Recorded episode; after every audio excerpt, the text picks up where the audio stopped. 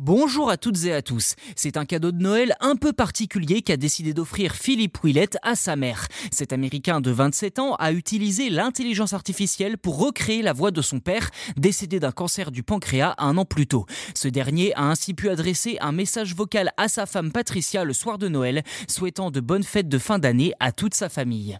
Philippe, qui est aussi TikToker, n'est pas parti de rien puisqu'il fait régulièrement appel à l'intelligence artificielle dans le cadre de son travail.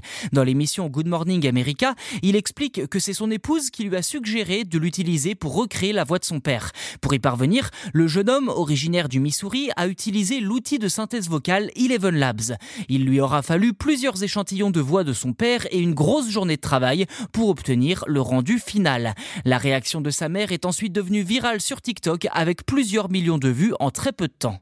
En fait, depuis quelques années déjà, nombreux sont les outils qui utilisent l'IA et qui nous permettent en quelque sorte d'interagir avec un proche disparu.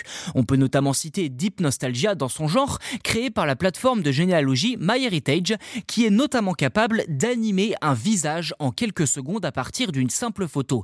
Le sujet auparavant immobile se met alors à cligner des yeux, bouger la tête, orienter son regard dans différentes directions et même sourire. Ceci dit, Deep Nostalgia a besoin d'une image en haute résolution étant donné que l'animation engendre forcément une dégradation des traits de la photo originale. Si beaucoup s'étaient alors émus de revoir le visage d'un proche défunt ou de leurs ancêtres en mouvement, d'autres avaient pointé du doigt le manque d'éthique de la pratique et craignaient une menace pour les données personnelles. Dans le cas de Philippe, il n'y a rien de tout ça, aucune crainte puisque tout a été fait en local et donc pas sur Internet. Afin de rassurer, MyHeritage certifie que les photos ne sont pas transmises à des sociétés tierces. L'entreprise collecte néanmoins votre adresse email et d'autres données, sans oublier que la société a subi un important piratage en 2018 où plus de 90 millions de mails d'utilisateurs avaient fuité. Si vous avez été utilisateur de MyHeritage ou Deep Nostalgia, on vous suggère fortement de vérifier vos données.